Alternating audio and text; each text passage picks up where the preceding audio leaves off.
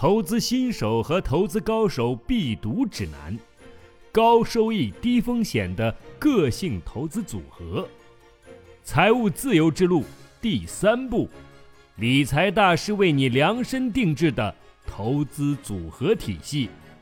作者：波多舍贝尔，翻译：王习佑，朗读：荣哥。欢迎继续收听《财务自由之路》第三部。第二部分，发展量身定制且收益可观的投资组合。第七章，你个人的投资组合和足球策略。年轻的时候可以经受住贫穷，但是年老后不能没有钱。田纳西·威廉斯。本章的第一部分里，我们共同探讨了成功投资的必要基础。对金融市场和前景的了解，除了学会正确评估各项投资的优缺点，你还知道了如何才能从中获利。为了让大家能在投资的丛林中顺利地开辟一条道路，我们把所有的投资产品划分成了六个风险等级，并确定了每一种风险等级中哪些产品是最理想的选项。通过理论基础的铺垫。我们才能够成功的进行投资实践操作。实践操作，现在是时候一起转战到实践操作阶段了。究竟怎样才能真正的实现百分之八，或者是百分之二，或者更高的收益率呢？毫无疑问，你的收益高低取决于你所做的投资决策。在投资时，你要进行系统性的操作。关键的问题在于，你应该怎样将资金分配到不同的产品上？你也许已经知道了，没有对所有投资者都有效的万能秘方，更多的时候需要考虑许多不同的标准。然而，这对很多投资者，甚至是投资顾问而言，都属于过高的要求。在我看来，目前还没有一套容易理解且应用简单的体系。可以给每一个投资者的投资选择都提供依据。这里说的依据是指可以把所有基本的个性特征都考虑在内。四个关键问题，本书力求对以上的情况有所改变。他给投资者和投资顾问提供同样的入门指南，让他们都能成功的实现投资目标。因为把对投资者最重要的个人准则囊括在较小的范围内，实际上并不困难。主要阐明以下四个问题便足矣：一、你的目标有哪些？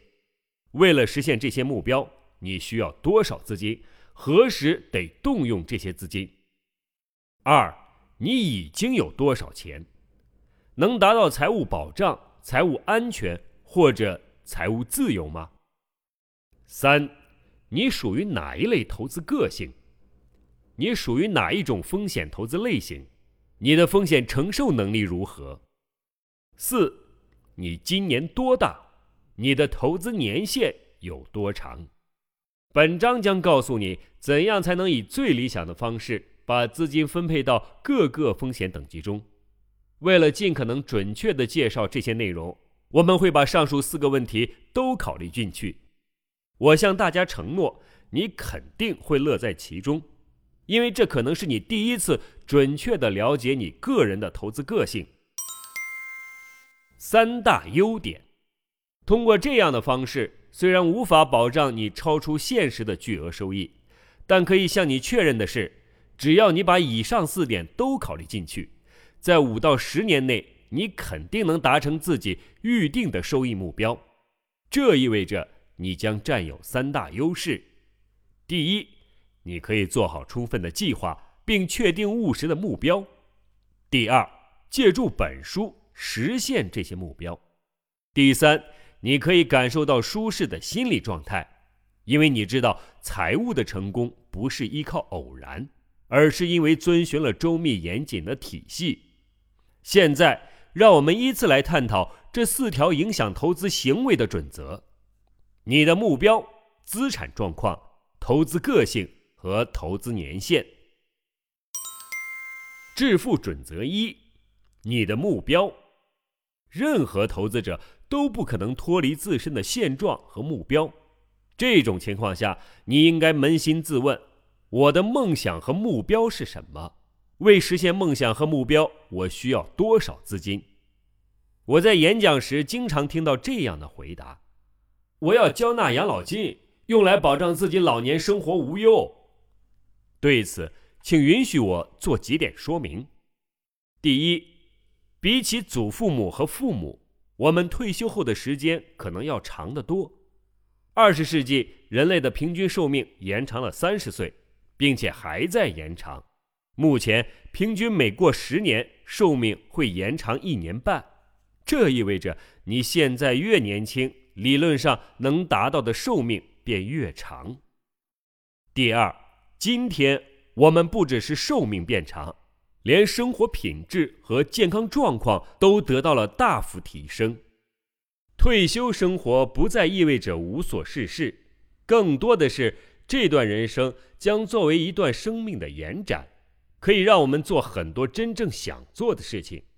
这是一段自由的时间，让我们终于可以尽情的享受生活，弥补一直未能实现的心愿。当然，在我们拥有一定财力之前，处处节省不失为一种理智的行为。但是，当我们可以依靠资金的利息生活时，节省倒不如说是吝啬。吝啬的人从来无法实现真正的自由。与其说他支配金钱，毋宁说是他被金钱掌控。所以，我们一定要好好的规划一种有尊严的生活的方式。钱应该成为我们生活中的一种支持力量，而不是限制力量。第三。首要的问题不在于让自己平顺的度过退休和死亡之间的这段时期，更多的是我们应当去思考能赋予我们意义和满足感的生活和工作。我们应当有一方自己的小天地，把兴趣爱好变成职业，找到自己通往成功和幸福的道路。如果大多数人都去从事自己喜爱并且擅长的事情，那么我们自身和整个社会都能从中获益。不过，想要更加自然的去考虑这些问题，则需要人们达到财务自由，也就是能够依靠资金的利息收益生活。第四，我们只有在解决了生存问题之后，才有心思去探寻有意义的事情。大多数人都必须等到自身衣食无忧，才会去关心他人的困苦。在这个自我实现的阶段里，物质的目标已经失去了意义。我们更多的是要思索，什么才能给自己带来真正的满足。我们想要把事情变得更完美，想要回馈社会，我们的视野变得越加宽阔。需要强调的是，当我们获得财务自由时，这一切都将变得更加容易。第五。这一生活阶段不一定非得在退休之后才开启，为什么我们不将这样的生活提早十年或者二十年呢？从《财务自由》这本书的反响来看，达到财务自由对大多数而言都是值得追求的目标。当然，财务自由对每个人的意义会有所不同，不过达成此目标的体系是一样的，这一点。在前两本书已经有详细的描述。不管怎么说，这些目标激发了很多创造力，让我们更多的去思考生活的本质。我所定义的财务自由是指，你能够依靠投资资金的利息收益生活。下面简单的概括一下如何计算财务自由。如何计算财务自由的门槛？我们一定要对实现财务自由有所规划，经济生活中也要遵循这个原则，那就是在生活中一定要力求完美。一，首先列出你所有的愿望清单；二，在每一个愿望后写出实现该愿望需要的费用；三，计算出每一个愿望所需费用按月摊付的款项是多少。四，列出你当前的所有开销，并计算出按月摊付的款项。五，把这个总数乘以一百五，就可以得出金额的大小。六，如果把通过这种方式得出的数额用于投资，以年收益率百分之八进行计算，你每月得到的利息收益就是你达到财务自由所需的费用。致富准则二：你的财务状况。在清楚你的个人目标及知道你需要的资金之后，我们应当来检验你目前的财务状况。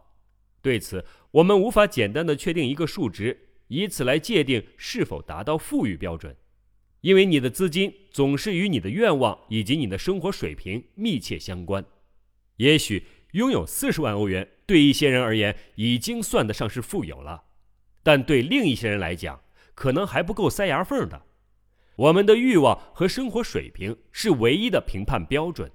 通过这两个标准，我们来评估何时能感受到有保障、安全和自由。因此，我在财务自由之路中给积累财富定义了三个不同的阶段：财务保障、财务安全和财务自由。富裕程度要以时间阶段来进行衡量。而不是以金钱来计算，请确认自己目前处于哪一个财务阶段，阶段不同所采取的投资策略也会大不一样。第一个阶段，财务保障。先计算一下，假设你突然断了收入来源，你每月至少需要多少开支？然后再用这个数乘以六。通过这个方式，你可以计算出。在没有一分钱收入的情况下，只靠资本来维持半年生活，你需要多少钱？每个人都必须迅速的拥有这份最低保障。我们必须要为我们的健康和家庭负责任。公式等于每月所需费用乘以六，等于财务保障所需资金。这笔钱你应当投资在尽可能安全。且随时能提取的地方，以备不时之需。我认识很多人，他们把这笔钱以现金的形式存在保险箱中，那里既安全又保密，还能随时取用。此外，你还可以时不时的打开保险箱欣赏欣赏。你可能会提出反对意见，认为正是在手头资金较少时，为了更快的扩大资本。更应该投资风险等级六中的产品，但我坚决反对这一想法，因为一方面，投资在风险等级六中的钱要长期甚至是数年保持不动，一旦出现财务危机，你可能无法尽快的提取这部分钱来维持生活；另一方面，在这一风险等级中的投资有可能会遭遇血本无归，你不能以这种方式。来处理财务保障的这部分资金，那样你将会摧毁自己的生活基础。因此，我建议你保守的对待这笔资金。这一点我会在本章后再加以介绍。第二阶段，财务安全，实现财务保障有许多好处。在非常时刻，有足够的钱维持几个月的生活，你无需为生计担心。因此，你不必非得依靠某个上司或者客户生存，你会感觉到一股安全感，并且对不可预知的未来也做好了充分的准备。不过，也存在不足的一面。如果真的发生了万一，你必须即刻动用这笔钱。你虽然可以度过危机，但也因此丧失了所有资本。因此，除了财务保障，你还需要实现财务安全。只有当你积累了足够的资本，能够靠利息生活时，你才算达到了真正的安全。在财务保障小节中，你已经计算出维持每个月正常生活的最低费用，请把这个数额乘以一百五，用计算得出的资金数额进行适当的投资，每月就能给你带来足够的利息收益，保障你的生活水平。在这里，假设年利率为百分之八，我们要尽可能的降低风险，毕竟这里涉及的是个人的财务安全。公式等于每月所需费用乘以一百五，等于财务安全所需资金。举个例子，假设你每月需要三千欧元来维持你所希望的最低生活水平，那么三千欧元乘以一百五等于四十五万欧元。如果你把这笔资金用于投资，年收益率为百分之八，那么一年的利息收益总额为三万六千欧元，平分到每个月则有三千欧元。这恰好是你维持最低生活保障所需的金额。理论上讲，你完全可以不用工作了。第三阶段，财务自由。很多人也许对达到财务安全就已经非常满意了，然而你可能想要更进一步的达到真正的自由，实现自己的梦想。如果计算出实现财务自由需要的金额大小，你就知道实现梦想需要的成本。你知道吗？大部分人之所以无法实现自己的梦想，是因为他们从来没有考虑过，为了实现梦想，他们该付出多少努力，以及圆梦的成本需要多少。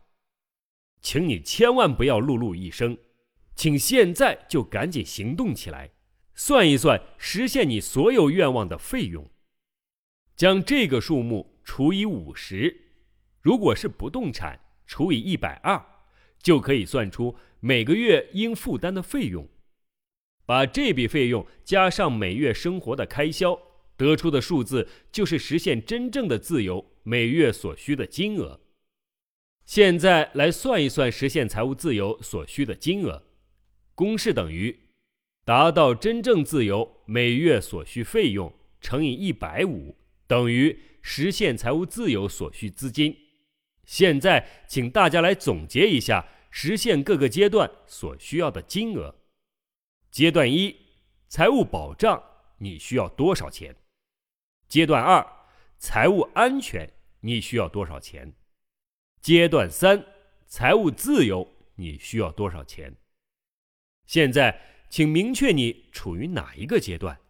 每一个阶段都对应你要为之努力的目标。假设你需要五十万欧元来实现财务安全。现在已有二十三万欧元，那么根据我们的计算方法，你正处于第二阶段，因为你已经达到了财务保障，现在正在为财务安全而努力。请在这里记录下你所处的阶段。注意，自己住的房产不计算在内。我们在前文中讲过，自己使用的不动产属于奢侈品。你拥有一份这样的房产是很好。但不应该把它归为投资资产，因为它完全无法给你带来任何收益。请大家给自己进行一个定位：我们各自正处于哪一个阶段？我们正在为实现财务什么进行努力？好了，今天的内容就讲到这里，谢谢大家的收听，我们明天再见。